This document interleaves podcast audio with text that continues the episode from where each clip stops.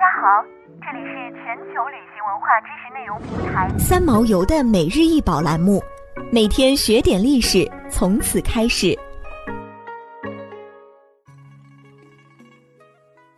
每天学点历史，从每日一宝开始。今天给大家介绍的是镶嵌青瓷菊花莲花折枝纹瓜形柱子，高二十点三厘米，直径为八厘米，柱顶盖高三点七厘米，为高黎镶嵌青瓷，花纹淡雅清新，现收藏于波士顿美术博物馆。根据中国、韩国一些学者的观点，镶嵌青瓷的出现与发展。与朝鲜传统的金属镶嵌、掐丝、螺钿漆器有关。在漆器的制作中，有一种工艺名叫镶嵌，这种工艺历史十分悠久。在漆地上采用不同材料来进行镶嵌，如螺钿、金银等。这些名贵的材料形成的图案纹饰与漆地相映衬，最终呈现出来的效果十分美丽。镶嵌技法的关键就在刻与填。而有一种瓷器，它的技法可以说与漆器的镶嵌工艺有着异曲同工之妙，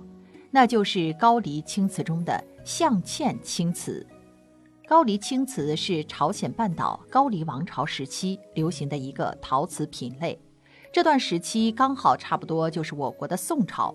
但是高丽青瓷的美丽在宋瓷面前依然毫不逊色，它的精美程度。仍然让一些宋人都叹为观止。镶嵌青瓷则是高丽青瓷中的标志性产品，具有很高的艺术价值。以往认为象嵌青瓷是高黎青瓷的首创，但事实上较早时期这种技艺在我国淮河以北的一些窑口上就已经出现了，只是这种象嵌工艺在我国的窑口上并未发展成如高黎青瓷一般的规模。高黎象嵌青瓷生产的全盛时期是公元十二世纪中期至十三世纪中期的百余年间，在这个时期里的象嵌青瓷图案内容精美，造型精致繁丽，纹样装饰性极强，整体气质高贵华美。高丽青瓷大部分都是供皇室贵族使用的，其优美精致是贵族生活的物质文化象征。普通百姓一般使用普通铜器，所以高丽青瓷的官府督造窑并不需要太过考虑成本以及生产效率，往往在纹饰的刻画上不胜其烦，精益求精。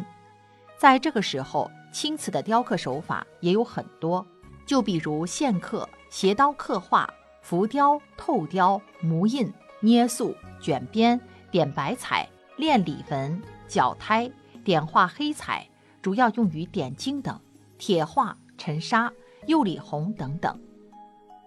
想要鉴赏国宝高清大图，欢迎下载三毛游 App，更多宝贝等着您。